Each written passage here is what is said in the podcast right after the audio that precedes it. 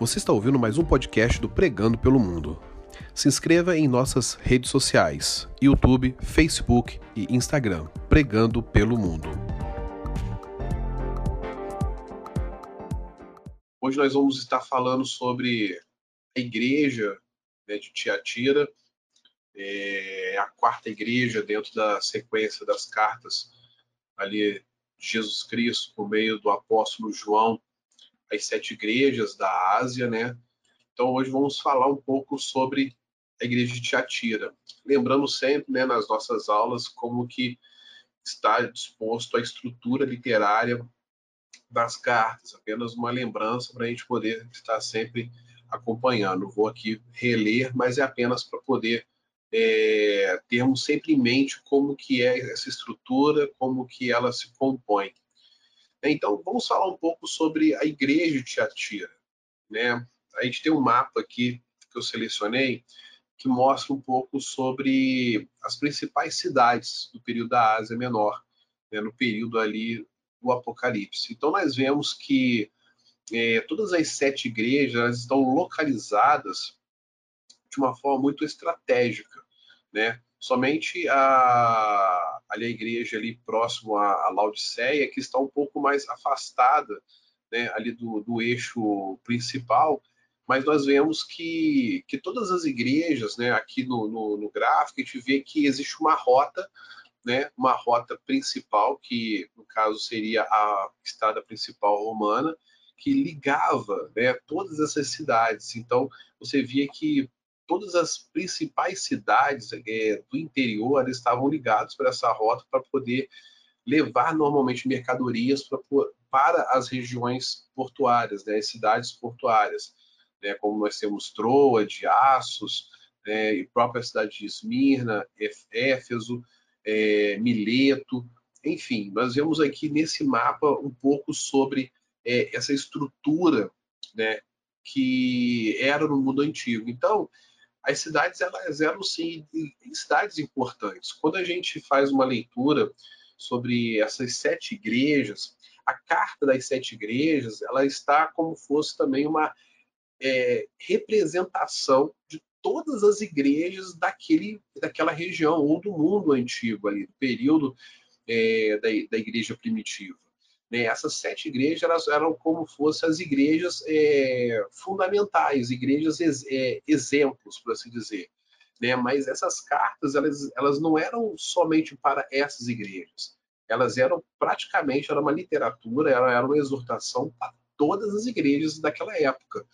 Mas foi pensado essas igrejas devido à, à posição estratégica e o tamanho que essas igrejas acabaram tendo ao longo do tempo né, ao longo do desenvolver e do crescimento é, do cristianismo. Então nós vemos aqui que Tiatira ela está entre Pérgamo né, e também a cidade de Sardes, ou seja, ela está no meio de uma rota. É, Existem algumas traduções, existem alguns, é, alguns significados, mas assim, um, um significado mais próximo do nome Tiatira seria sacrifício contínuo, né? E nós vamos entender um pouco é, o porquê desse nome. É tudo, tudo tem um, porquê e tudo tem um simbolismo muito direto e justificado para algumas alguns nomes, alguma, alguns termos que são utilizados. A gente vê que é, eles vão se encaixando de forma perfeita. É, então, além disso, hoje essa cidade ela existe, né? Tiatira hoje ela está debaixo da cidade moderna de Aksar, na Turquia. É, então, assim, existem escavações de, da, da Tiatira antiga que você encontra nessa cidade, a gente vai ver aqui algumas fotos. E, mas, assim, ela não é uma cidade tão preservada quanto as outras cidades. Né? É uma cidade que foi construída, né, a cidade de Aksara foi construída em cima das ruínas. Então, assim, é, ocorre que é, a forma da, da, estrutura da cidade hoje é muito semelhante à Jerusalém moderna. Né? Muitas partes ali de Jerusalém, assim, eu, já tive lá, não sei se alguém aqui já, já viajou, já teve lá, mas assim, você quando anda na cidade, você vê que existem ali muitas partes que elas são antigas, sim, são antigas, mas não são antigas do período de Cristo. Elas são bem antigas, mas não do período de Cristo. é, a cidade antiga ela foi é, totalmente construída é, lá embaixo, num nível muito abaixo, tipo 30, 40, 50 metros abaixo do nível de hoje, onde é a cidade. Então, existem ainda muitas é, fundações, é, é, plantas arqueológicas ali, né, locais arqueológicos que vão sendo descobertos e vão sendo mostrados ali aos poucos, né, pelos pesquisadores, de como que era a cidade no período de Cristo, né, no período contemporâneo em que Jesus viveu. Hoje, muitos poucos, poucas regiões, poucos lugares em Jerusalém são do período de Jesus. Entendeu? Poucos. A grande maioria é da Idade Média ou então depois da reconstrução é, de Jerusalém, né, após o ano 70. Então, avançando um pouco mais, né, Tiatira é uma cidade fortificada, situada a cerca de 64 quilômetros né, a sudeste de Pérgamo, ou seja, uma cidade é, próxima uma da outra, né, não era uma cidade muito distante, né, e ficava também num vale, ou seja, um vale, é, que é um vale, né, são, é uma, uma região plana no meio de montanhas, né, então, assim, essa planície, ela era muito estratégica. Se a gente for olhar até aqui mesmo no, no próprio desenho, a gente vê que aqui, ó, são regiões montanhosas, né? E aqui nós vemos um pequeno vale. E esse vale, ele vai desembocar nesse rio, chamado Rio Hermus, né? Não só por aqui, mas também se você vir para cá, tá vendo? Aqui é uma região muito mais plana, até do que aqui. Isso aqui era uma região muito estratégica para invasores, né? Pessoas na época que é, poderiam vir pelo mar, eles adentravam pelo rio, né? E tomavam as cidades daqui de uma certa forma é, rápida, né? Conquistavam de forma rápida. Então essa cidade, Tiatira, Sardes, é, outras cidades estavam mais próximas aqui do rio, eram cidades é, muito importantes quando elas foram é, dominadas pelo Império Romano, se tornaram cidades fortalezas. Né? Então, essa estrutura ela se manteve durante o período também é, da igreja primitiva, é uma característica da cidade. Além disso, em 190 a.C. foi quando os romanos conquistaram essa cidade, né? É, e a partir daí fizeram toda uma infraestrutura é, nessa cidade. Ela já era uma cidade rica, uma cidade que é, tinha um, um, uma pujança comercial muito grande, então, assim, isso facilitou para que essa cidade ela, ela fosse também é, é, fortalecida né, e estruturada também pelo Império Romano. E estava localizada, né, como a gente já viu, ao longo da rota comercial de Pérgamo e Sardes. Né? Ou seja, muitas coisas passavam por ali. Não só ali, mas também é, outras coisas, é, outros produtos que vinham também da parte litorânea, né, indo também para o interior aqui dessa região. Algo que nós podemos ver é que Tiatira ela ficava numa divisa muito estratégica entre duas regiões, duas províncias daquele período das melhor, que era a região de Mísia e também a região de Lídia. Então, por ela estar numa divisa, havia é, um certo conflito político para poder saber de qual região ela pertenceria, por assim dizer. Né? Então, é, essa disputa era muito favor, era muito muito grande para poder também é, levar cidades que tinham um grande é, poder econômico para poder compor ali a sua região provincial. Então, é, tudo isso ela tem uma, um, uma, uma, importância muito grande dentro da, de como que a igreja ela cresce, né? como que a igreja primitiva está crescendo, como que a, a população ela está vivendo. Né? num eixo muito materialista, num eixo altamente é, competitivo, onde existia ali é, diversas ofertas de vários produtos né, que tra tra traziam conforto, mas que nós vamos ver que isso poder, era, era algo que era positivo para a cidade, mas que para a igreja, em algum momento, aquilo ali poderia ser é, até mesmo um calcanhar de Aquiles. É, e avançando um pouco mais, nós vemos que, como eu falei, por ela ser uma cidade de alto poder econômico, ela tem uma variedade de produtos e serviços, ela se destacava muito. E quando Jesus ele fala a essa igreja, ele utiliza né, alguns termos que a gente vai encontrar nas características quando a gente pesquisa um pouco sobre a cidade. Né? Tudo que nós vemos nas cartas, é, quando Jesus está falando, quando Jesus está mostrando, é, para nós, é algo muito interessante porque ele, ele utiliza é uma linguagem muito própria de cada cidade. Ele pega características de cada cidade, né, e ele vai ali na ferida daquela cidade, mostrando que é, o que a cidade tinha de melhor, aquilo ali para ele não era nada. Nós vamos observar isso agora. Olha só um pouco da, do mix de produtos e serviços que Tiatira oferecia é, para aquela região, naquela, naquele período. Né? Ela era muito forte no artesanato, tinha muitos artesãos, padeiros, pintores, curtidores. Aqui, quem não sabe o que é um curtidor, são pessoas que trabalham com aquela parte de tinturaria e também a parte de pele, ou seja, transformando a pele no couro, né? tira ali o, o, a pele do animal e transforma ela no couro para poder ela se tornar o tecido, se tornar é, um material para poder ser utilizado em armaduras, é, cestos, roupas, enfim, qualquer outro tipo de é, utilidade para que os artesãos pudessem é, fazer. E o curtidor também ele fazia é, pinturas, né, tinturaria, né? então pegava lã, pegava essas coisas e transformava isso em, tecidos para poder ser vendidos também no comércio era também uma base para formação de marinheiros, ou seja, por uma cidade que estava a 64 quilômetros ali do litoral, é, ela tinha uma, virtude muito grande, ou seja, muitas pessoas ali tinham um conhecimento do mar. A gente pode ver aqui no mapa né, que, que, que o forte desse, desse mar Egeu, que aqui é o chama-se de mar Egeu, era, as cidades elas eram totalmente marítimas. Então, assim, o mar era a sua maior fonte de renda, sua fonte econômica. Né? A gente vê um pouco aqui embaixo a, a ilha de Patmos, né, bem isolada né, de todo o resto do continente, mas estava fazendo parte aqui dos arquipélagos né, próximos aqui. Então, assim, muitos desses, dessas ilhas, desses arquipélagos, até hoje ainda existem. Por exemplo, é, a, a, o arquipélago de Rhodes, ele existe, ele é uma cidade forte, é uma província muito forte da Grécia.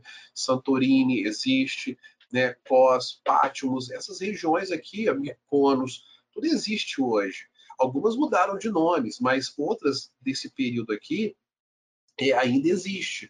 E, e, e, e, continua sendo um eixo muito forte, principalmente essa região aqui de Rhodes.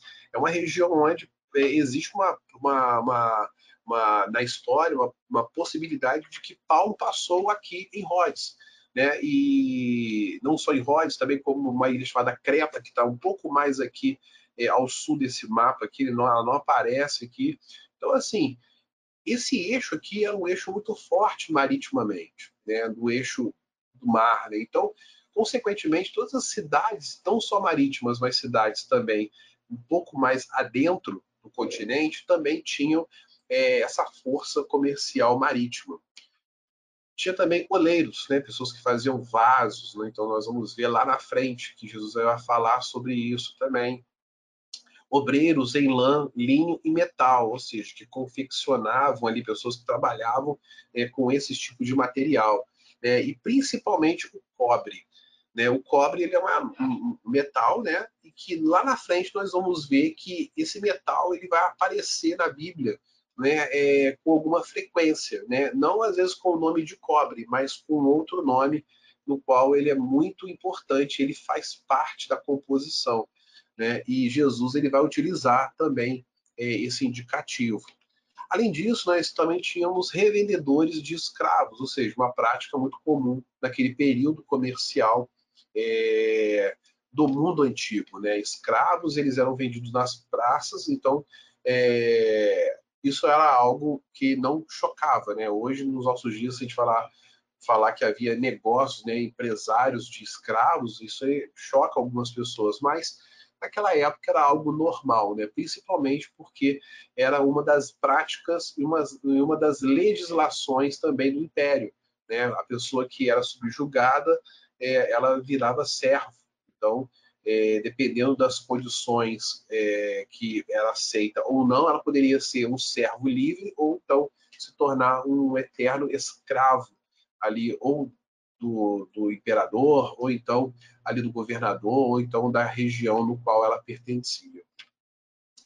Avançando um pouco mais, né, ela tinha também um centro industrial controlado por associações. Isso eu achei muito interessante quando eu estava estudando, porque isso vai ter um, um, um, um impacto muito grande, porque não somente naquela época, mas também hoje, nos nossos dias, acredito que a similaridade ela é muito grande.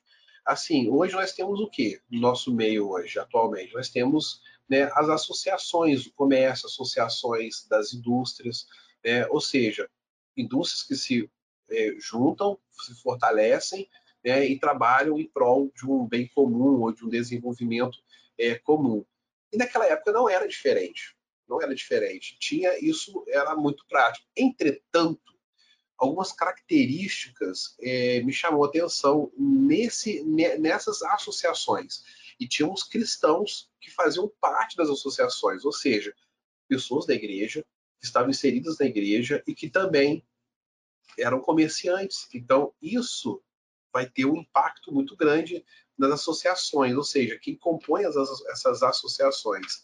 E aí, mudando aqui um pouco o cenário, nós vemos aqui uma parte da estrutura é, de Tiatira, onde havia ali a, as partes das ruas principais e também dos templos, todas as associações ali empresarial, né, comercial, industrial, por assim dizer, prestavam culto a vários deuses, mas os dois deuses principais ali de Tiatira era Apolo, filho de Zeus, e a deusa Ártemis, né, conhecidos os dois como Tiriminos, né, e adoravam no santuário de Sabaté. Ou seja, era praticamente uma, uma prática religiosa da associação, não só dos moradores, mas principalmente dos associados ali do comércio e da indústria, fazerem esse tipo de culto, prestar culto a eles. Então, imagina como que os convertidos, né, os, os cristãos, estavam numa situação agora delicada. E além de prestar o culto, os membros, eles, os membros dessa associação, eles eram obrigados a assistir às festas em honra a esses deuses, comer as carnes né, lá nos seus templos e, transigir, e transigir em promiscuidade sexual, ou seja, é, ter ali também práticas também e, e, se envolver, né, se prostituir ali nesse, nessas festas pagãs. Então, olha como que a igreja de Cristo em Tiatira, ela é, ela é muito, é, como eu posso dizer, é, ela é uma igreja que literalmente ela é uma igreja para fora, né? a igreja de fora das quatro paredes, porque a composição da igreja era literalmente pessoas que estavam ali no seu dia a dia, vivendo o dia a dia da, da, da, da cidade, do comércio, né? trabalhavam, estavam inseridas ali, e aí, olha como que essa situação de você mudar a sua fé, olha como que isso estava ligado diretamente à sua sobrevivência. Não somente da sua família, mas também do, do seu negócio. Pessoas que estavam vivendo com você ali, que dependiam também disso. Então, isso é uma coisa que já começa a trazer para os nossos dias. Né? Hoje, quantas pessoas hoje estão no comércio trabalhando, ou trabalham em indústrias? Né? É, como que é viver? Como que é ser cristão ali dentro? Então, a gente está começando a ver um pouco disso é, aqui da cidade de Tiatira de forma muito prática. Parece que Jesus está mostrando esse comparativo né, daquela igreja para os nossos dias hoje. Né? E aí, além disso, os cristãos que se recusavam né, a fazer essas honrarias, né, a comer as carnes sacrificadas, né, a se envolver na imoralidade sexual, eles comprometiam né, as suas necessidades materiais e eram considerados como exilados da sociedade. Então você imagina, eu tenho ali um comércio, né, seja do eixo marítimo, seja da, do eixo de curtidores, seja do eixo de artesanato. Uma vez que eu me converto né, a Jesus, eu entrego a minha vida a Jesus, aquele meu comércio ele não vai ser extinto, mas eu serei exilado, eu vou fazer, vou ser excluído da associação, né? Todos ali da, da cidade vão saber que não é para não é para comprar mais comigo, eu vou deixar de vender para todas as pessoas da cidade. E aí? Olha só como que uma decisão simples porque é uma decisão muito simples a gente querer seguir a Cristo, né? Entre aspas, né? É você ouvir o Evangelho, né, abrir o seu coração, entregar sua vida a Cristo e confiar que é por meio da graça que Ele está ali salvando e fazendo todas as coisas na sua vida. Mas olha como que uma decisão simples, ela implica em perder literalmente toda a sua vida. Quantos cristãos naquela cidade tinham posses? Sua família era grande, tinha empregados que dependiam daquele comércio. Né? A gente começa a parar para pensar, né? aqui nessa imagem aqui a gente vê um pouco sobre é, martírios né, dos cristãos no início ali do, do primeiro século. É uma imagem que retrata um pouco sobre a perseguição né, dos romanos, a perseguição até mesmo dos locais que eram pagãos em cima dos cristãos. Era dessa forma. Entendeu? Não tinha piedade. Você era de uma outra crença, de uma outra fé que não era da cidade. A, a, ali a, a, violência era o primeiro ato contra a sua vida, contra a sua família, contra os seus, contra até mesmo aqueles que trabalhavam com você, que poderiam até mesmo ser pagãos, mas por trabalhar com você seriam perseguidos também da mesma forma. Então, a gente começa aqui a, a ter uma, uma, uma noção do impacto de ser cristão, de, da identidade, da característica né, de ser filho de Deus. Então, isso é, uma, isso é uma coisa que já nos traz para os nossos dias. Né? A gente não tem uma perseguição nesse nível, mas como tem sido o nosso testemunho né, aonde nós trabalhamos? Será que é até mesmo fazendo uma, dando uma ênfase no texto de Charles Spurgeon, né, da, da devocional de hoje mais cedo? Será que a, a, a luz, né, a, a, aquela luminância, toda a glória, a majestade de Jesus, que nem o céu consegue comportar e que hoje habita dentro de nós, será que toda essa luz, essa graça, essa glória, ela é manifesta, as pessoas conseguem enxergar essa glória em nós? Porque se nós não estamos conseguindo iluminar, né, ser essa luz no mundo, tem alguma coisa de errado. Naquele momento ali, os cristãos eles conseguiam ser essa luz, por isso que incomodavam e por isso que eles eram perseguidos. Entretanto, nós vamos ver que, mesmo tendo essa postura, havia coisas que estavam desagradando a Cristo. E avançando um pouco mais agora, nós vamos começar a ver como que Jesus ele se identifica a essa igreja.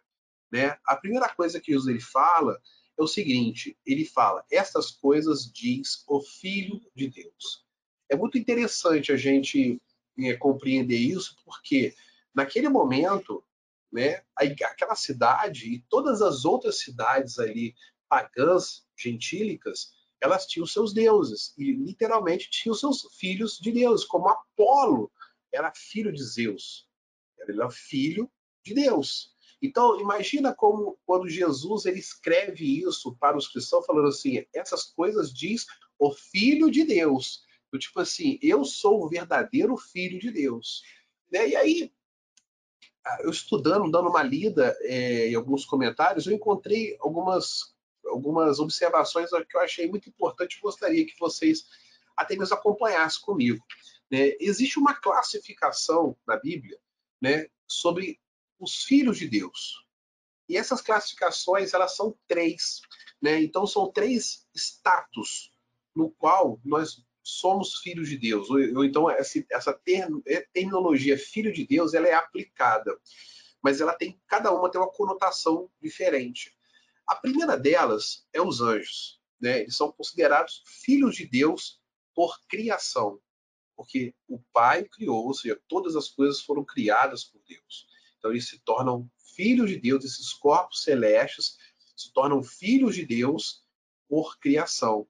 E onde a gente consegue ver isso? Está lá em Apocalipse 5:13, né? Eu vou abrir aqui para poder a gente fazer essa leitura, porque é sempre importante a gente estar embasando tudo aquilo que a gente que a gente fala, né? Aqui no versículo 13 ou do capítulo 5 diz o seguinte: Então ouvi que toda criatura que há no céu e sobre a terra, debaixo da terra e sobre o mar, e tudo que neles há, estava dizendo: Aquele que está sentado no trono, ao Cordeiro, seja o louvor, a honra, a glória e o domínio pelos séculos dos séculos. E os quatro seres viventes respondiam: Amém. Também os anciãos postaram-se e adoraram. Então aqui a gente vê que toda criatura que há no céu e sobre a terra e debaixo da terra e sobre o mar e tudo que neles há estava adorando a Deus.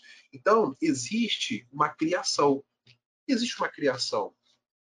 Aqui a gente vê que antes de nós existirmos, Deus criou todas as coisas. Então, toda essa criação, por criação, é considerada filhos de Deus. Então, essa é a primeira terminologia.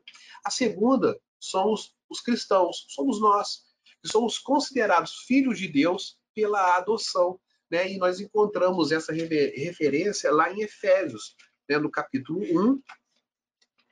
Efésios capítulo 1, deixa eu abrir aqui para a gente poder estar acompanhando, fazendo essa leitura. No versículo 5, né, que diz o seguinte: Paulo falando, nos predestinou para ele para adoção de filhos por meio de Jesus Cristo, segundo o beneplácito da sua vontade. Então aqui Paulo está dizendo que nós somos filhos por adoção, ou seja, Deus nos adota como filhos por meio de Jesus Cristo. E a última parte de que nós podemos classificar são os judeus. Eles são filhos de Deus pela eleição, por eleição. Isso está lá em Deuteronômio, essa afirmação do próprio Deus. Deuteronômio no capítulo 14. Está vindo aqui para a gente poder fazer essa leitura.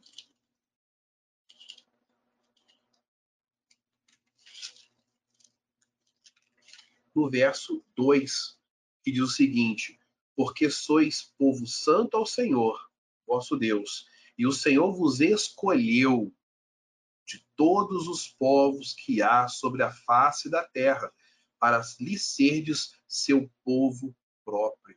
Então, os judeus, eles foram escolhidos, ou seja, existiu uma eleição. O Senhor os elegeu, os escolheu de todos os povos. Então, nós temos essas três classificações. Então, quando Jesus ele fala assim, essas coisas diz o Filho de Deus, nós começamos a compreender um pouco como que é esse relacionamento de pai e filho. O que, que torna pai e filho um só? Né? O próprio Cristo ele fala no Evangelho: ninguém conhece ao Pai senão o Filho. Né? Então, ou seja, existe uma essência de conhecimento uma essência de criação. Então, eu até mesmo nesses nos estudos que eu estava preparando, eu achei uma, uma ilustração que eu achei muito interessante trazer para vocês, para a gente poder até mesmo compreender como que é criado todo esse processo de filiação, mas também como que a trindade ela funciona dentro dessa esfera espiritual. Então, eu desenhando aqui, vamos supor que este círculo aqui, ele é a essência divina né? Ele é a natureza divina, é como fosse uma, uma, uma redoma, uma, um, um ambiente onde ali está a essência, a natureza divina. E dentro dela está o Pai. Né? Ele é o Pai, ali, a criação, o primeiro de todas as coisas. E por algum momento o Pai, no seu amor infinito, dentro, dentro dessa natureza que é uma natureza única, e o Pai ele, é uma, ele tem uma personalidade única, ele cria o Filho, dentro dessa única natureza. O filho ele é gerado dentro dessa natureza divina, com todos os atributos do pai, sendo também uma personalidade, ou seja, sendo uma pessoa. Então, o pai e o filho comungam dessa mesma essência e natureza, ou seja, o pai e o filho são um só. E existe essa geração. Por quê? Porque quando a gente lê ali no, no grego é, esse termo, quando ele fala essas coisas diz o filho de Deus é um termo grego que chama-se monogênesis. E esse monogênesis, ele dá uma ideia de concepção de geração contínua. E como que essa geração contínua? Não é uma geração como a humana, que, que você gera um filho, depois de nove meses ele nasce e você não gera mais nada, você não continua gerando mais. Ele se desenvolve por conta própria. Mas nesse monogênesis, nessa, nessa, nessa concepção do que o grego está trazendo ali, quando João escreve nesse, no grego para trazer a consciência, é o que o Filho de Deus, Jesus e o Pai, ele está em constante geração. O Pai está constantemente gerando esse filho. Entendeu? Ele e o filho é de uma única essência, sendo que são pessoas diferentes. Então, o amor do pai para com o filho é o mesmo amor do filho para com o pai. E como que isso, como que é, é, esse amor ele é trocado? É onde entra a terceira pessoa, que é o Espírito Santo. O Espírito Santo ele traz essa, esse fluxo de amor contínuo, ele vai levando esse amor contínuo do pai para o filho, do filho para o pai. Né? Por isso que Jesus fala, eu, vou, eu, vou, eu vos deixarei o Consolador. E o que, que o Consolador hoje ele faz? Né, conosco, para o, com o Pai e para com o Filho. Ele leva com gemidos inexprimíveis, né, ele que geme, não somos nós. É ele que leva, ou seja, somente ele tem acesso dentro dessa natureza divina, dentro desse, desse ambiente puro, glorificado, santificado, único, um, um, um local onde que toda essa concepção ela está em, de forma contínua, ela não, não termina nunca. Por isso que Jesus ele fala: quem conhece o Pai, quem conhece o Filho, conhece também o Pai. Por quê? Porque esse fluxo de criação, esse fluxo de comunhão, ele é permanente. Por isso que a Trindade ela existe. Por isso que toda essa Trindade ela vive de uma forma muito harmônica entendeu? Não existe é, uma personalidade é, fora dessa natureza, fora desse conceito, fora desse amor. Por isso que o Pai, o Filho e o Espírito Santo, eles possuem a mesma essência, eles possuem a mesma natureza, eles possuem o mesmo amor. Isso é um, é, está dentro deles, é, uma, é algo que não vai fugir, não tem como penetrar. Por isso que é muito difícil às vezes o católico ele entender, ele compreender que não existe mãe de Deus. É muito difícil compreender isso. Por quê? Porque toda essa essência trinitária, toda essa autoridade, todo esse amor, toda essa graça, ela está fechada. Ela está dentro de um invólucro que não tem como ninguém penetrar. Ninguém penetra. A gente consegue, às vezes, ver, a gente consegue, às vezes, sentir, mas nós não iremos penetrar nunca. Nós nunca iremos penetrar dentro dessa essência divina. Né? Então, quando Jesus ele fala isso, ele está fazendo essa afirmação, essas coisas diz o Filho de Deus, ele está dizendo também para a igreja o seguinte: eu sou o verdadeiro filho do único Deus. Não há outros deuses, não há outros filhos. Eu sou o único. Eu sou o único. E nós por isso nós conseguimos compreender que toda essa natureza, essa essência, essa autoridade, entendeu? Que o pai dá ao filho, de ser juiz, de julgar, executar a, a sua vontade, ela está dentro do quê? Dentro de uma essência, de uma natureza. Por isso que o filho nunca fará algo contra a vontade do pai, e nem o Espírito Santo fará nada contra a vontade do pai e do filho, porque eles estão dentro de uma única esfera, dentro desse invólucro. Né? Por isso que a trindade é santa e perfeita. E são essas três pessoas que agem ali dentro, dentro desse fluxo. Então, hoje, até mesmo a gente estudando e aprendendo mais, acredito que fica até mais fácil para a gente poder compreender esse mistério. Mesmo assim, isso ainda é algo muito superficial, porque existem muitas coisas que não são dadas ao nosso conhecimento, que Deus não vai nos dar essa permissão de alcançarmos entendeu? Mas dentro do pouco que a gente consegue estudar daquilo que o próprio, os apóstolos foram, foram inspirados pelo Espírito a escrever, porque cada palavra que foi registrada foi por inspiração divina, não foi pela vontade de João. Então foi cada palavra ali foi pensada primeiramente por Deus e dita para que João escrevesse.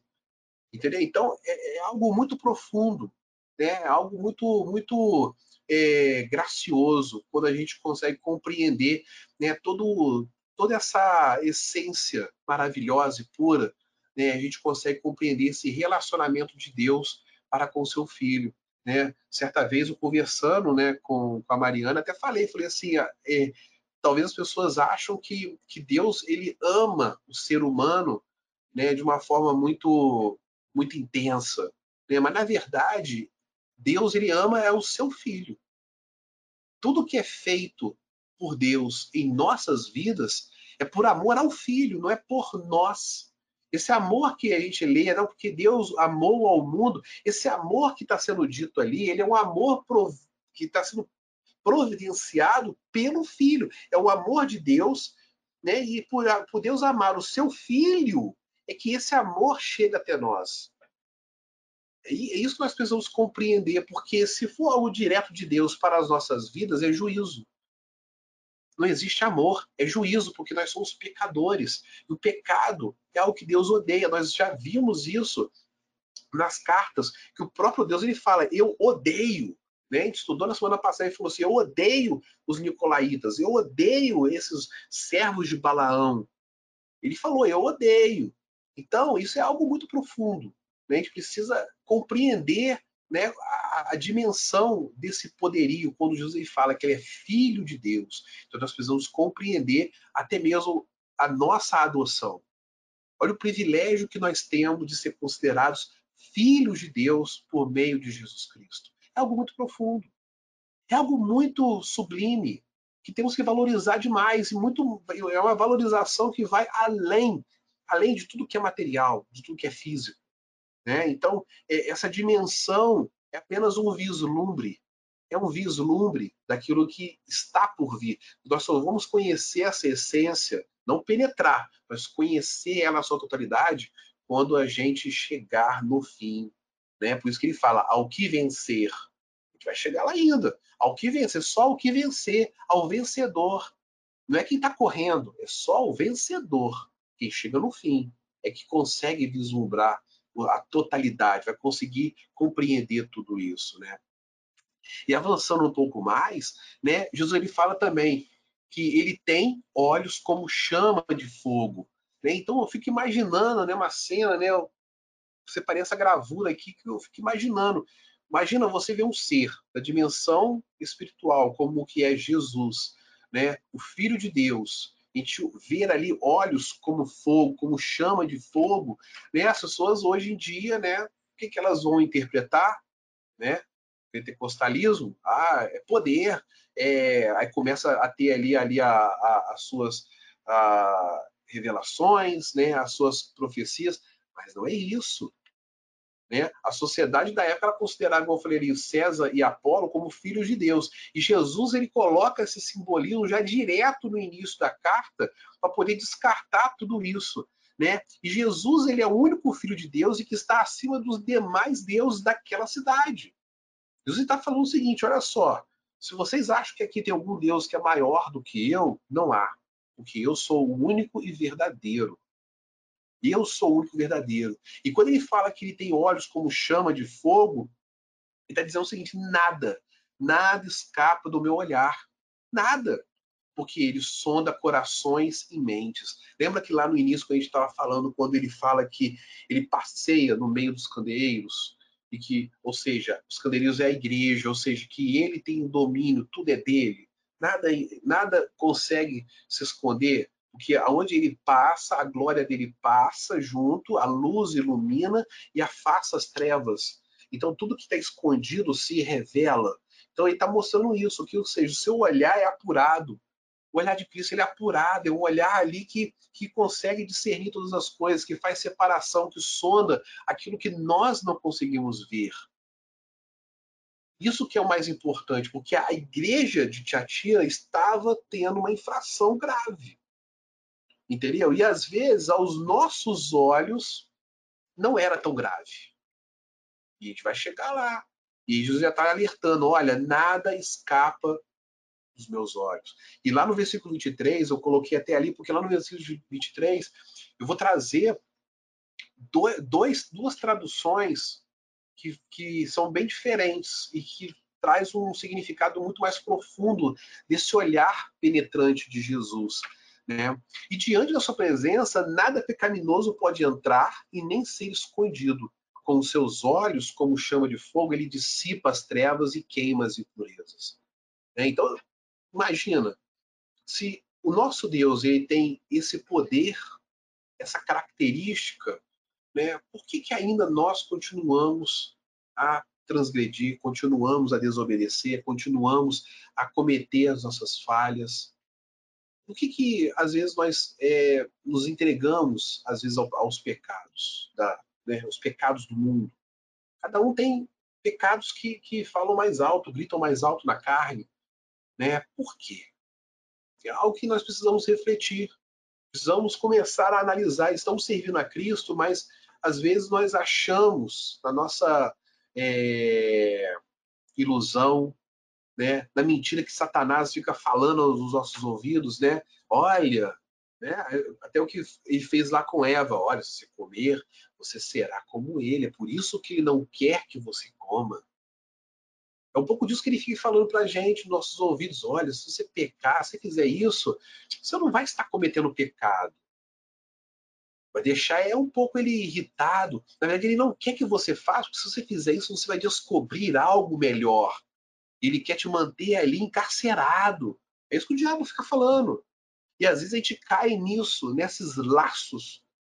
A gente cai nessas, nessas fagulhas, né? Porque, imagina, a pessoa, a, o cristão de Tiatira, ele trabalhava e o diabo falando para ele assim: olha, se você não sacrificar, cara, você vai perder tudo.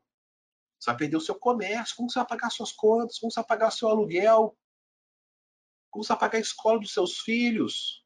Como que você vai comer? As pessoas vão se negar até vender comida para você. Aí você imagina como que aquele cristão estava vivendo. Imagina a pressão, é um pouco disso que às vezes temos vivido nos nossos dias. E de formas às vezes diferentes, em outras áreas da nossa vida, mas com essa mesma pressão. Olha, se você não fizer isso, cara, pô, não tem como. Mas nós temos que entender que os olhos do Senhor são como chama de fogo. Não tem nada que nós consigamos esconder dos seus olhos. E avançando um pouco mais, ele fala também que os pés são semelhantes ao bronze polido. Lembra que lá no início a gente falou sobre uma característica da cidade, que era o cobre?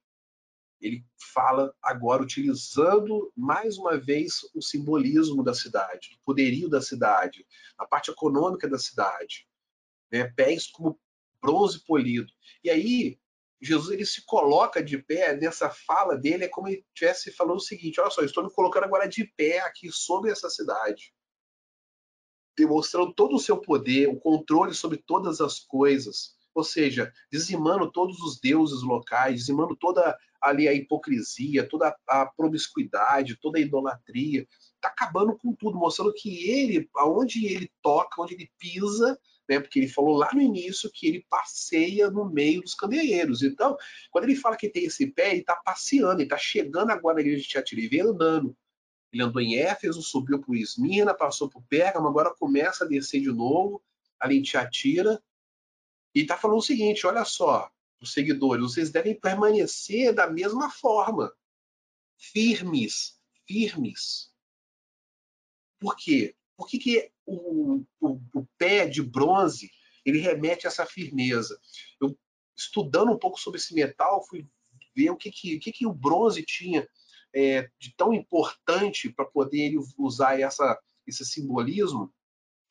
Curiosamente, na, na, em toda a Bíblia, ele aparece essa palavra bronze, ela aparece 133 vezes, né, em 133 versículos.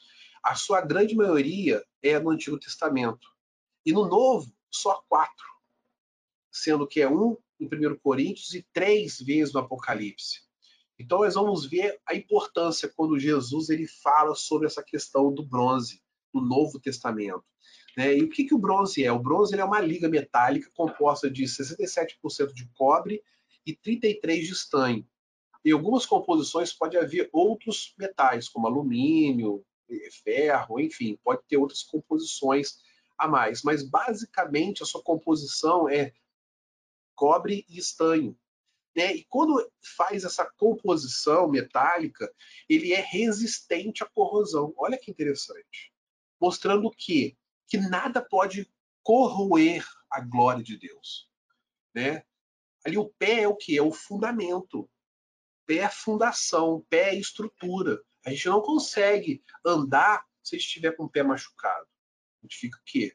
Caído, deitado, prostrado. Né? O único membro do nosso corpo, se tiver é, totalmente é, destruído ou ferido parcialmente, você não consegue andar bem. Você tropeça, cai, se machuca, ou seja, todo o corpo pode é, sofrer consequências graves por causa de um, um pé. E se bobear, é, eu já até li algumas algumas reportagens, alguns artigos que o dedão do pé é que gera todo o equilíbrio do corpo. Se você perder o dedão do pé, a probabilidade de você é, é, ter que usar uma, uma muleta ou, ou, ou, algum tipo de suporte, de apoio para andar é grande, porque você não tem equilíbrio, você não consegue se equilibrar, você não consegue andar bem, não consegue. Um único dedo, dedão, dedão do pé. Então, o, o pé é o que? É, é a fundação, é toda a estrutura física do corpo. Né? E o que acontece? Jesus está falando o seguinte: a igreja ela tem que ter uma estrutura firme, porque ele é firme.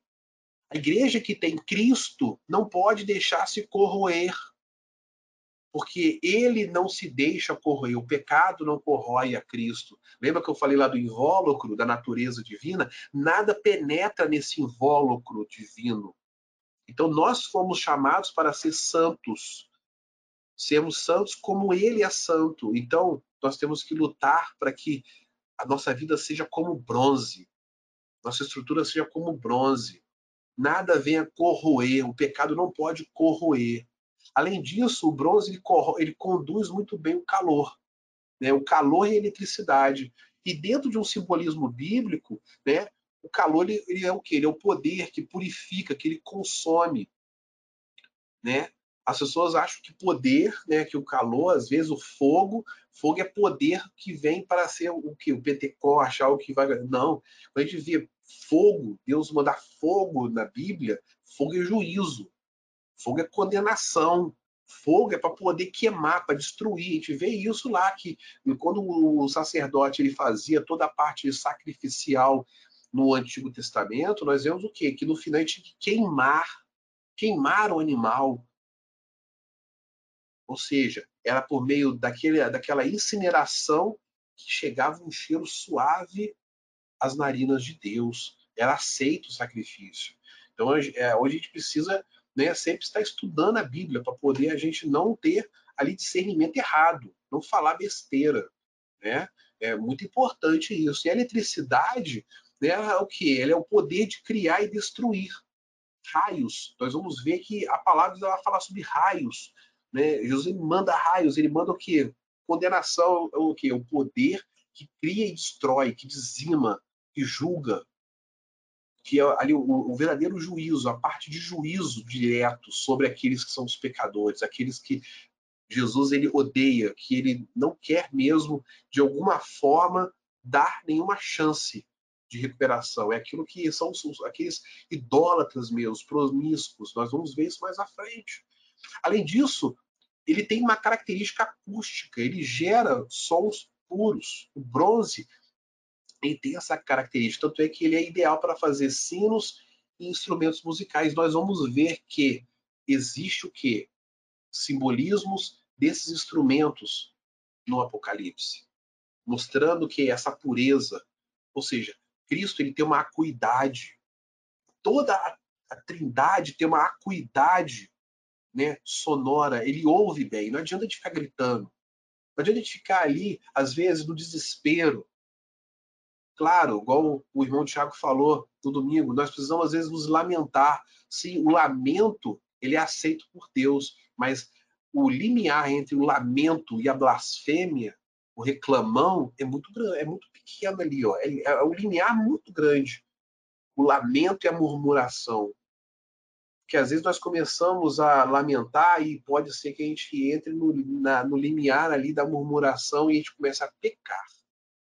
E ó, o ouvido de Deus, ele é ele tem uma acústica, ele tem uma pureza muito grande. Ele ouve, nada passa desapercebido. Da mesma forma que ele enxerga o nosso interior de forma transparente, ele também ouve os nossos pensamentos. Aquilo que nós pensamos, sem falar e ele já sabe o que nós falamos. O salmista diz isso. É, antes que as palavras venham à minha boca, tu já sabes. O que está no meu coração, o que está na minha mente. Então nós precisamos compreender isso. Então olha que interessante como quando Jesus ele que somente o pé é de bronze, mas olha como que a característica do bronze no seu todo como metal, ele também mostra características divinas, o próprio Jesus. não só pelo pé, mas pelo todo o seu corpo. Né? Então é algo muito interessante para a gente poder começar a compreender. Agora, Jesus ele começa a sinalizar né, a situação da igreja. E aí é onde nós começamos a entender algumas coisas que é para os nossos dias também. Ele fala: conheça as tuas obras. Olha só, ele começa aqui a enumerar algumas características interessantes, qualidades.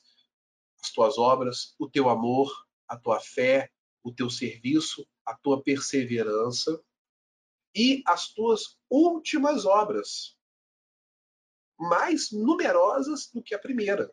Ou seja, lá no início, ele conheço as tuas obras. Então, Jesus está falando assim: olha, lá no início eu conheço as tuas obras desde o início. Todo o teu amor, tua fé, teu serviço, tua e conheço essas últimas, as, essas mais breves. Antes de eu me dirigir a você, eu já vi as últimas obras que são mais numerosas do que as primeiras. E o que que isso tá, ele remete para as nossas vidas, né? São características da igreja que são características que nós precisamos ter na nossa igreja, né, na nossa vida, mas também existe aqui uma sinalização. A primeira é o quê? Era uma igreja amável, uma igreja que era amorosa, era uma igreja que era fervorosa, né? de uma fé inabalável, mesmo em meio a toda essa perseguição, mesmo em meio a toda essa situação delicada ali na cidade, de você às vezes perder o seu trabalho, perder o seu ganha-pão por amor a Cristo. Mesmo assim, era uma igreja trabalhadora, né? trabalhava não somente fisicamente para poder ter o seu sustento, mas também trabalhava espiritualmente. O que ele fala ali, ó, mais numeroso, ou seja, ganhava-se almas em números, provavelmente. A igreja crescia, a igreja estava crescendo. Né? Além disso, ele fala, era uma igreja perseverante. Isso é importante, nossa. A igreja tem que ser perseverante também. Em meio a todas essas perseguições, as situações que ela estava vivendo ali, a igreja precisa ser perseverante. Não pode deixar se abater.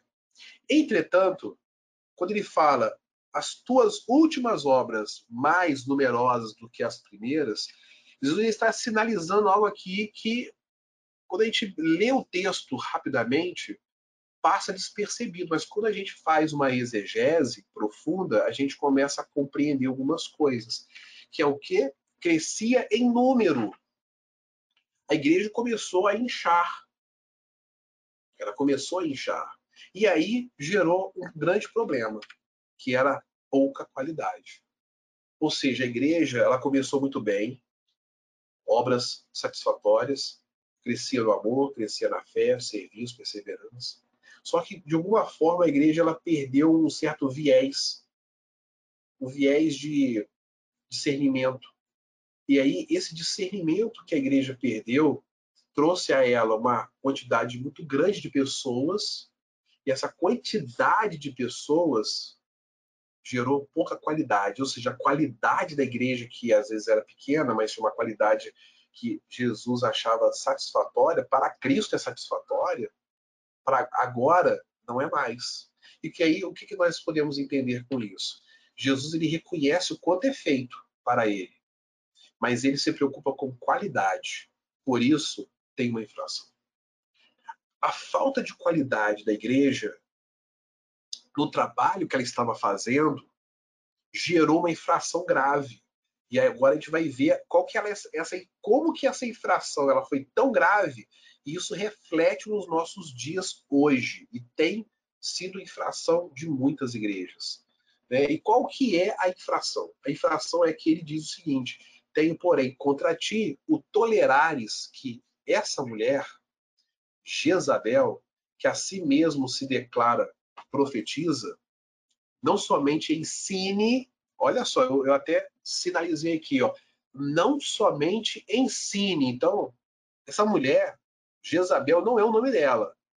Jesus está apenas simbolizando, trazendo um rótulo a essa mulher. Que essa mulher se comporta como Jezabel, se, de, se autodeclara profetiza, ou seja, não é algo da parte de Deus. Já começa por aí. Então ela era uma mulher que falava coisas que não eram da parte de Deus dentro da igreja e além disso ela ensinava. Era uma mestra, era uma professora de EBD. Mais ainda, olha só, mais ainda, seduza os meus servos a praticarem a prostituição e a comerem coisas sacrificadas a ídolos. Irmãos, olha que coisa maligna. Olha que coisa tenebrosa. Isso é uma coisa absurda. Que se a gente for botar nossa cabeça no lugar e fazer um olhar mais crítico, nós vemos hoje muitas pessoas como Jezabel tendo esse, essa postura nas igrejas.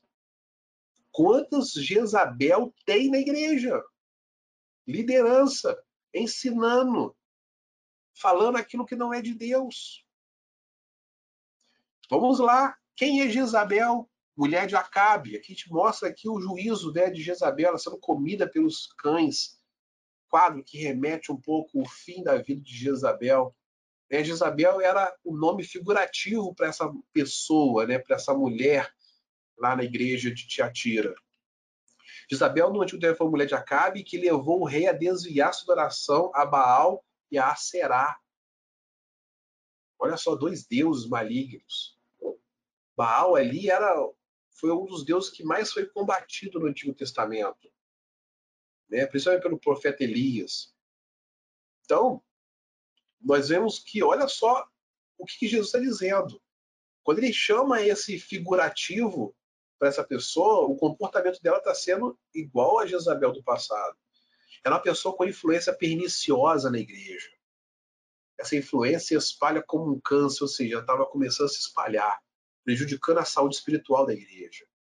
Ou seja, os ensinamentos dela, essa, essas profecias né, da carne estavam começando ali a entrar no seio da igreja. As pessoas começaram a deixar de ler as escrituras, ouvir os presbíteros, a liderança da igreja e começaram a se deixar enganar por essa mulher. Seduzia, olha só, irmãos, era algo. O que é a sedução? A sedução é o que leva mesmo, que ali, sabe, cerca, né? Cerca totalmente ali a pessoa né, os desejos, aflora os desejos das pessoas. Então a sedução provavelmente era algo ali que era muito atraente. Eva foi o quê? Seduzida pela serpente a comer.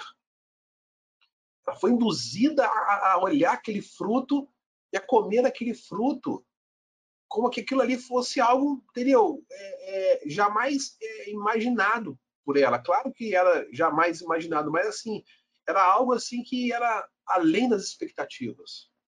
Era isso que ela estava fazendo com a igreja naquele momento. Além disso, provavelmente ela tinha um cargo influente, né? Ele está falando ali, ó, ensinava.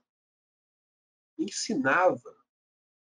Olha só o cuidado que nós temos que ter em colocar professores de EBD nas igrejas. Lideranças, chamar lideranças, chamar pessoas para poder pregar. Tem que tomar cuidado, ó. Por quê? Porque senão é Jezabel, está colocando Jezabel ali dentro. Pessoas que estão ali se autodeclarando alguma coisa que não são. Uma unção que não existe, unção humana. Ensinando coisas que não estão na palavra de Deus, não é que a vontade de Deus está distorcendo a vontade de Deus, está distorcendo a, sua palavra, ou seja, está cometendo uma infração grave, está se tornando maldito está seduzindo, ou seja, está ludibriando as pessoas pelos desejos. É o que acontece hoje em dia. Na televisão a gente vê um monte aí ó, de falso profeta, a gente vê um monte de Jezabel aí com programa na televisão. E tem um monte de crente que assiste. Na internet tem um monte também ali de vídeo de pastor que, que faz pregação, estudo, que não presta. Está nesse nível aqui, ó. E tem um monte de gente que no final ainda coloca lá glória a Deus, aleluia. Jezabel. Ou seja, está cego. Está comendo, está se prostituindo, está comendo coisa sacrificada a ídolos. Está se deixando seduzir. Além disso, ela persuadiu os cristãos à prostituição e a comer alimentos consagrados. Olha como que todas as igrejas elas começam a ter um mal em comum. Os irmãos já notaram? Vocês já notaram isso? Tem prostituição e idolatria é algo que, que, que, que está praticamente em todas as igrejas. Praticamente em todas. Você vê que é os pecados de infração grave, grave, grave, grave. Jesus está falando prostituição idolatria. Prostituição e idolatria. O que é a prostituição e idolatria nos nossos dias hoje? Gente precisa compreender, né? A prostituição é quando a gente se volta para o mundo, né? Com a mentira, se prostituindo, ó. Tá mentindo, sendo desonesto, infiel, porque uma vez que você não é fiel à palavra de Deus, não presta fidelidade a Deus, mas a Deus e ao mundo, você está sendo um infiel. Você está traindo. Está cometendo ali o adultério do mandamento. Não adulterarás. Né? Porque muitas vezes a gente lê ali os dez mandamentos achando que é para nós. Que é para nós. Mas se você lê os dez mandamentos com uma ótica do que Deus está falando para ele. Você está cometendo adultério é para ele. Está mentindo é para ele. Contra ele. Nem mentindo para o seu irmão, para sua mãe. Não, você está mentindo contra ele. Você está sendo mentiroso para com Deus. Está sendo adúltero para com Deus. Está sendo idólatra para com Deus. Está se prostituindo para com Deus. É para com ele. Seu relacionamento com ele. Não é entre aqui os, essa esfera horizontal. É a esfera vertical. Além disso, quando nós também causamos inimizade dentro da igreja, geramos isso dentro da igreja, geramos conflitos. Pessoas estão dentro da igreja que tem ali aquele espírito de conflito, sabe? Sempre está sendo rebelde, sempre está gerando uma, uma picuinha, sempre está fazendo alguma coisa. É o fofoqueiro da igreja, é o língua grande da igreja, é espírito de Jezabel. Jesus, ele odeia isso, ele odeia esse Jezabel da igreja, irmãos. Ele odeia, ele odeia fofoqueiro, mentiroso, leve trás, entendeu? Aquela pessoa que sempre está arrumando confusão da igreja, sempre está ali, é o, é o, cara que sempre, a pessoa que sempre arruma tumulto, sempre arruma tumulto. Não aceita exortação, não aceita, não aceita é, nenhum tipo de direcionamento pastoral da liderança, não aceita disciplina. É Jezabel é Jezabel.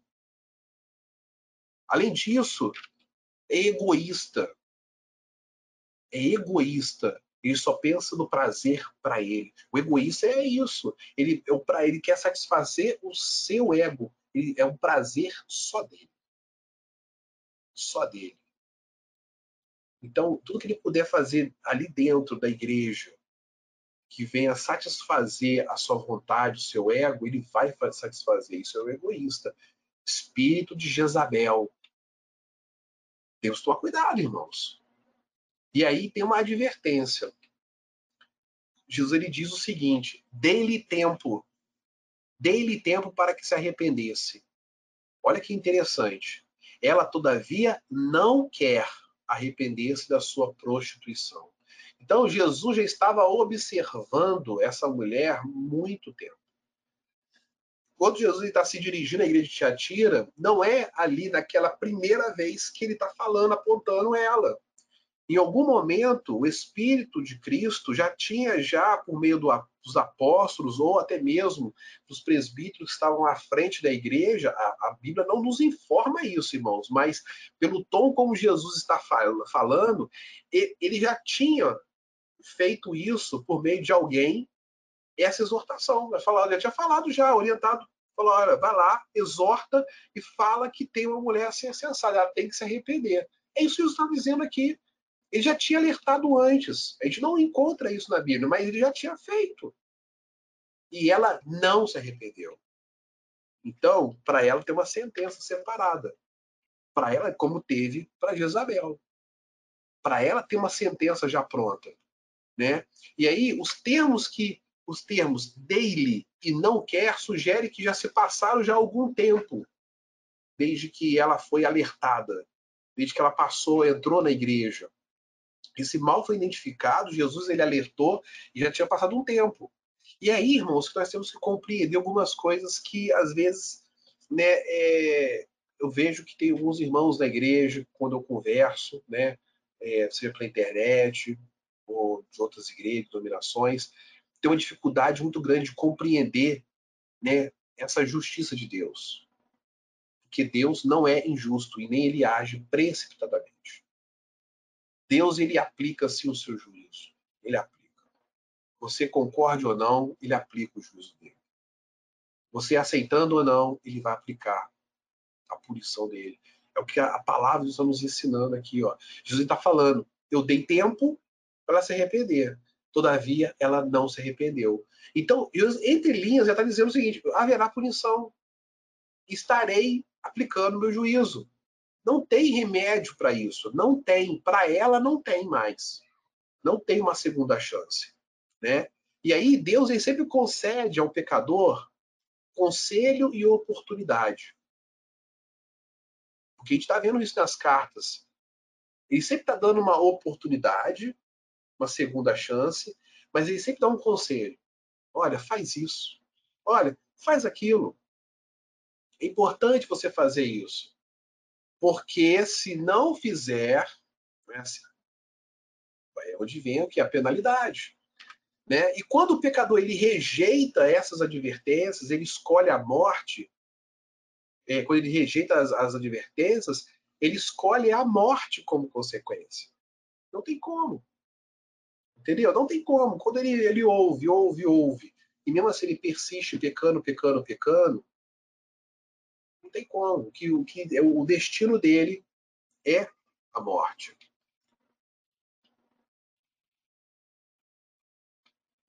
E aí, no versículo seguinte, Jesus ele agora aplica a sentença em cima dessa mulher, né, dessa suposta Jezabel, mas também faz algumas separações. Ele diz: Eis que aprosto, eis que aprosto de cama, ou seja, ele vai colocá-la numa cama, o fim dela será numa cama, ou seja, vai ou dar uma doença a ela, alguma enfermidade no qual ela não vai conseguir mais se levantar e aí será o fim dela. Ou seja, aqui já é um juízo, né, de Cristo para essa mulher, ou seja, para ela foi dado um leito de sofrimento como resultado do seu pecado. Ou seja, não tem mais oportunidade de arrependimento, já que ela se recusou é, a dar ouvidos a todos os alertas que foram dados anteriormente. Né? Então a gente pode ver o quê? Que Jesus ele alertou por meio dos líderes da igreja. E agora Jesus ele vem como um juiz. Lembra lá nas primeiras aulas que a gente apresenta Jesus como profeta, sacerdote, juiz? Agora ele vem como juiz, ele já está vindo, já aplicando agora já o juízo, a sentença para alguns e ali é, dando conselhos para outro. Nesse caso aqui, ele já sentenciou ela, não tem como, ela vai morrer. E aí, depois dessa vírgula, ele agora fala com aqueles que ficaram, bem como em grande tribulação, tribulação os que com ela adulteram, caso não se arrependam das suas obras que ela incita. Então, aqui, para esses seguidores, para esses servos dela, Deus está dando um tempo de arrependimento, porque caso contrário serão punidos, senão como ela. Então, para ela já está estabelecido o juízo. Para os seus seguidores, Jesus dá mais um tempinho, dá uma margem de tempo ali, ó, dá uma, não sei nem se é uma segunda chance, porque e já falou anteriormente. Está dando mais um tempo. Porque senão ele vai matar. Ele fala: ó, matarei os seus filhos e todas as igrejas conhecerão. E agora ele fala que eu sou aquele que sonda mentes e corações.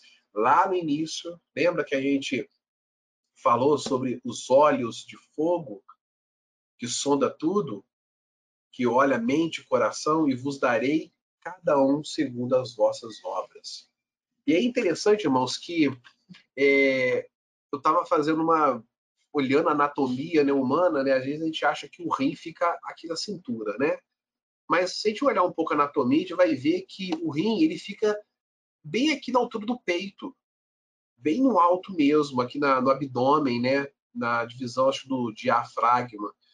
E aí acontece, a gente vê que o, o rim e o coração estão muito próximos, muito próximos. E assim, na nossa tradução, na Almeida atualizada, se traduz mentes e corações.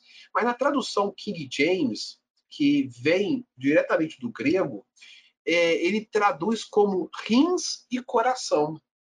Olha que interessante. No grego está rins e coração. E aí isso tem um significado muito grande para nós. Por quê? Porque o coração no mundo antigo, quando se falava de coração, ele era o centro do raciocínio, o centro do conhecimento, da razão. Né? E o rim, ele é o centro dos sentimentos e da emoção. Olha que interessante. Né? Tanto é que muitos sacrifícios eles envolviam coração e rins naquele período dos pagãos. Então, Jesus está dizendo que ele sonda tudo, ou seja, não só a sua razão, mas também aquilo que é sentimental, aquilo que você sente, aquilo que você não faz, aquilo que você não concretiza. Ele sonda tudo. Tudo. Não tem como fugir, não tem como. Ele, ele conhece todas as coisas, ele conhece você por completo, cada veia de você, cada abstração da sua mente, tudo, tudo ele conhece. Então, isso é muito importante, a gente entender né, que tudo que Deus ele faz, ele nos alerta, ele nos ensina, ele sabe exatamente o que está fazendo. Ele não se precipita, ele não chega adiantado, não chega atrasado, porque ele conhece todas as coisas. Ele conhece a cada um de nós como a palma da mão. Da mesma forma que não existe digital igual, não existe nenhuma criatura igual na face da Terra. Eu sou único, você é único. Então ele conhece você tão bem quanto a mim. Então é muito importante a gente compreender a dimensão, a profundidade disso. Não tem como a gente se esconder de Deus. Não tem como fazermos nada que ele não veja e que ele também não ouça. Né? Ó, os ouvidos dele apurado. Então ele está em todo lugar. É importante a gente ter essa, essa, essa, esse discernimento. Não tem como, não tem como fugir dele. E aí, avançando um pouco mais, nós vamos agora para a parte do encorajamento. Jesus ele já aplicou ali já o juízo, as advertências, mas ele também encoraja também a igreja. Ele fala: Digo, todavia, a vós outros, os demais de Tiatira, a tantos quantos não têm essa doutrina, ou seja, aqueles que não seguiram essa mulher e que não conheceram, como eles dizem, né, as coisas profundas de Satanás, outra carga não jogarei sobre vós Tão somente conservai o que tendes até que eu venha. Né? Então, Jesus ele encoraja os membros da igreja a não mais buscar essa doutrina de Baal, né? que era o que uma característica de algo mágico, místico. Né? No período ali da igreja primitiva, havia é, o que se chamava de gnose, né? que no grego é sabedoria, conhecimento oculto, algo relacionado a, a essa parte mística. E assim, o nosso conhecimento que nós temos que buscar de Deus é o conhecimento daquilo que Deus ele já nos revelou, não aquilo que não está revelado. Nós temos que nos aprofundar naquilo que já está escrito, que já está pronto, e não em algo que, sabe, nós não conhecemos, daquilo que Deus não nos permite adentrar. E era isso que é doutrina de Baal, é doutrina satânica. Né? É quando pessoas querem começar a buscar um conhecimento místico, né? do sobrenatural maligno, e isso não agrada a Deus. Nós temos que buscar a profundidade da santidade, buscar a Deus a nossa santidade nele, buscar agradá-lo, buscar andar como ele quer. É isso que nós temos que buscar, né? Ele já deixou o manual, já deixou aqui tudo pronto para nós, né? Que é a palavra dele. Então nós temos que buscar ser o que a palavra nos manda, porque já é difícil a gente é, obedecer aquilo que está escrito. Imagina a gente querer buscar aquilo que não está escrito. Então, Satanás ele sempre está tentando as nossas vidas para poder a gente buscar o oculto, aquilo que é desconhecido, tentando as nossas vidas, para que através de nós também ele venha tentar a Deus. Esse é o objetivo dele, é tentar a Deus também. Ele não tem nenhum tipo de piedade. A vontade dele, o desejo dele é afrontar a Deus, é destruir a Deus. Então ele utiliza as nossas vidas para fazer isso aqui, ó. Coisas profundas de Satanás. Então, deixa, venhamos deixar isso de fora, sabe? Deixar isso de fora. Doutrina de Jezabel, buscar desconhecido, buscar revelação, buscar algo místico. Vamos deixar isso de lado, irmãos. Deus ele é poderoso para se revelar na sua palavra. E quando ele quer revelar algo é, mais pessoal, ele vai utilizar ferramentas para que você entenda. Ele vai falar diretamente com você. Ele vai mandar recado pelo Joãozinho, pela Mariazinha. Ele vai falar direto com você, porque ele é o teu criador. Ele falou aqui: eu sondo mentes e corações, eu conheço tudo, os meus olhos penetram em tudo. Então por que ele tem que mandar recado pelo seu João? Ele vai falar diretamente com você. Ele vai direcionar os seus passos. Ele vai se revelar a você. É isso que Deus ele quer. Ele quer que a gente consiga fazer o quê? Conservar o que nós temos. Ali, ó, conservar o que tendes. Né? E o que, que nós temos? É manter a fé nas escrituras, né? e na doutrina apostólica. Daquilo que os apóstolos ensinou, deixou registrado.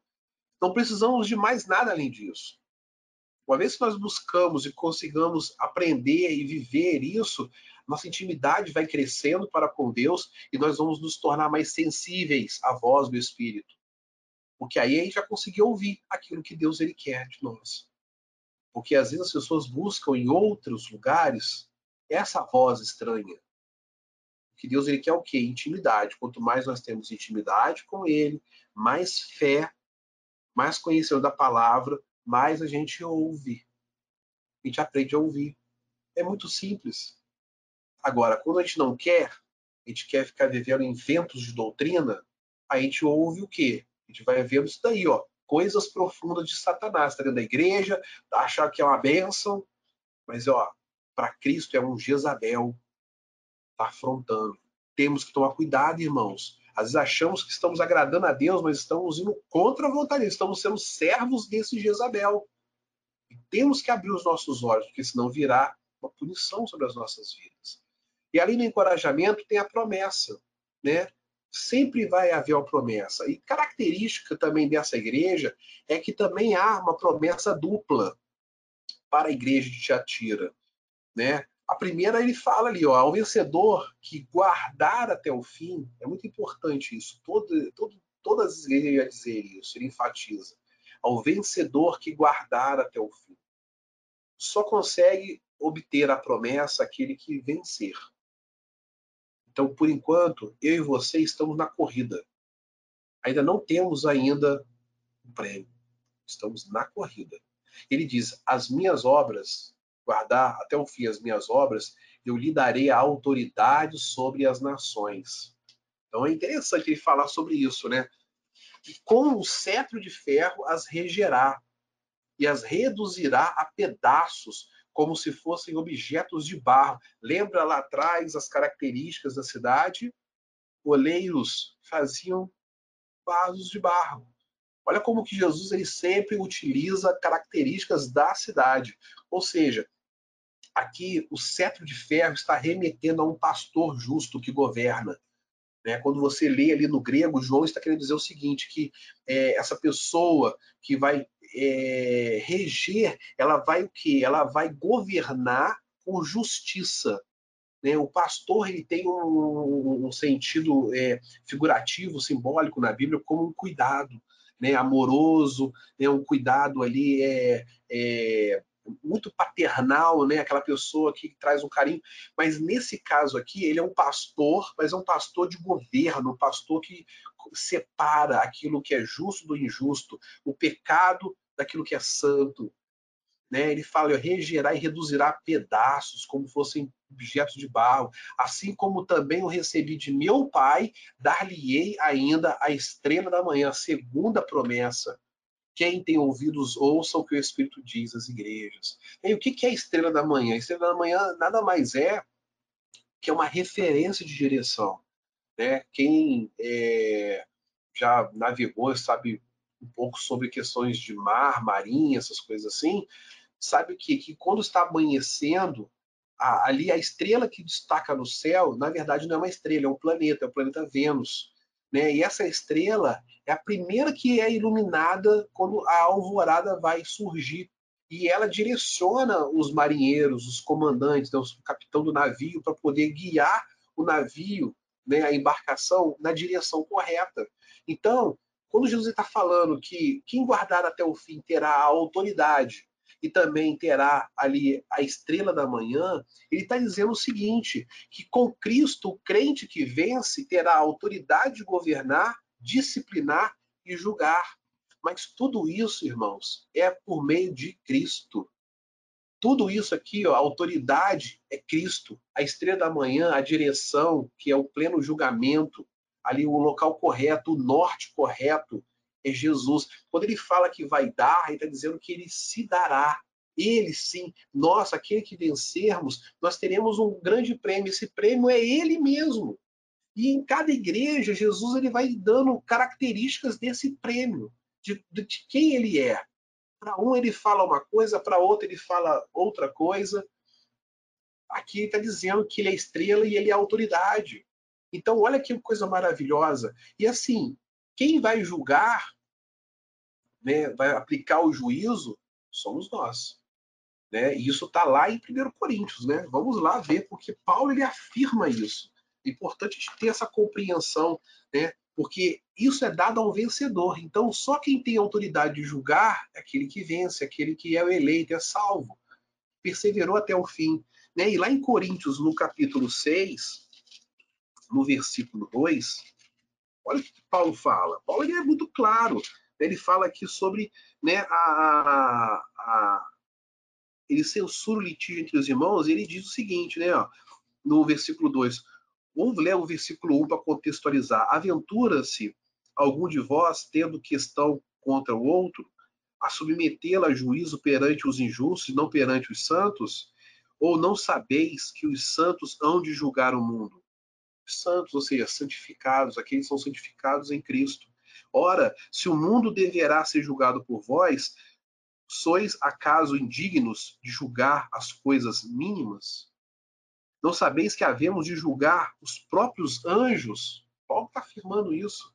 Quanto mais as coisas desta vida. Então, irmãos, só quem tem a autoridade, a disciplina e a clareza de julgamento, daquilo de aplicar a sentença correta, é o vencedor, aquele que tem a Cristo na sua totalidade. Hoje nós não temos. Hoje eu e você somos desprovidos totalmente dessa qualidade divina, de justiça divina. Então, é uma promessa. Olha que promessa maravilhosa. Então, que hoje nós possamos é, compreender mais a dimensão das nossas atitudes na nossa vida cristã. Nós precisamos compreender mais como que tudo isso que Jesus alertou a igreja de Tiatira, como que está hoje as nossas vidas e como que está hoje o nosso relacionamento entre os irmãos, como que está a nossa vida dentro da igreja, né, da igreja concreto, ali aquela igreja de quatro paredes, e como que está a nossa igreja, a nossa vida, nossa estrutura para com o Senhor. É importante sabermos disso, analisar isso, né, para a liderança, aquelas pessoas que são líderes, que estão assistindo essa aula hoje, como que você hoje tem pautado as pessoas que estão à frente do ensino na igreja? Será que a preocupação é crescer em número, é inchar para mostrar que está bem, que a igreja está uma bênção, que a igreja é isso, mas que diante dos olhos de Jesus a qualidade é baixa, não atende ali ao nível de qualidade que Jesus ele pede na sua palavra, porque ele fala isso. Ele prefere uma igreja com qualidade do que uma igreja com quantidade. Então, às vezes, a quantidade da sua igreja não está refletindo qualidade para Jesus. Isso vai ser julgado. Temos que analisar isso. Pessoas que estão à frente dos ensinos bíblicos, será que estão sendo pessoas que estão ensinando a Bíblia de forma cristocêntrica? Será que elas estão ali alinhadas com Jesus, com a palavra do nosso Deus? Estão se santificando, buscando pessoas íntegras, tementes, humildes, piedosas, essas pessoas que têm que estar à frente, têm que dominar a palavra. Porque senão, se estiver falando alguma besteira, se estiver seduzindo, levando ali a igreja a pensamentos pecaminosos, levando a igreja a achar que ela pode flertar com o mundo e estar da igreja, essas pessoas são consideradas Jezabel e virá um juízo sobre essa igreja. Então, que possamos refletir mais, analisar mais, estudar mais as Escrituras, compreender mais a vontade de Cristo em nossas vidas, para que venhamos ser assertivos na nossa condução, na nossa vida espiritual com Deus todos os dias até o dia que ele vier. Amém?